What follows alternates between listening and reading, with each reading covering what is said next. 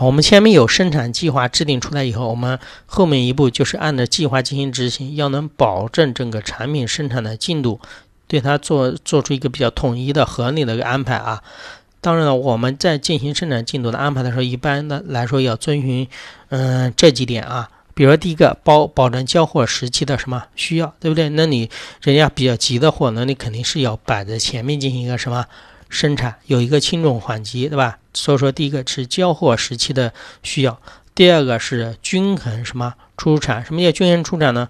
我前面举个例子啊，比如说生产空调的企业一样的，它的需求量在夏天的时候达到一个高峰，但是它的生产不可能和需求一样，呃，那个夏天的时候。拼命的加班，对吧？那个秋天、冬天的时候，对吧？就放假，所以说要做到一个均衡的出产啊，你是生产的，就是比较稳一点，不能是啊突然生产猛加班，突然的话就是什么放假也不行啊。所以说产品的生产进度的安排的第一个要求是要均衡出产，然后看一下第三个就是合理配置，是对你资源进行一个合理的配置，比如说的这个生产的设备呀。工具呀，人员呢，要一个合理的安排啊。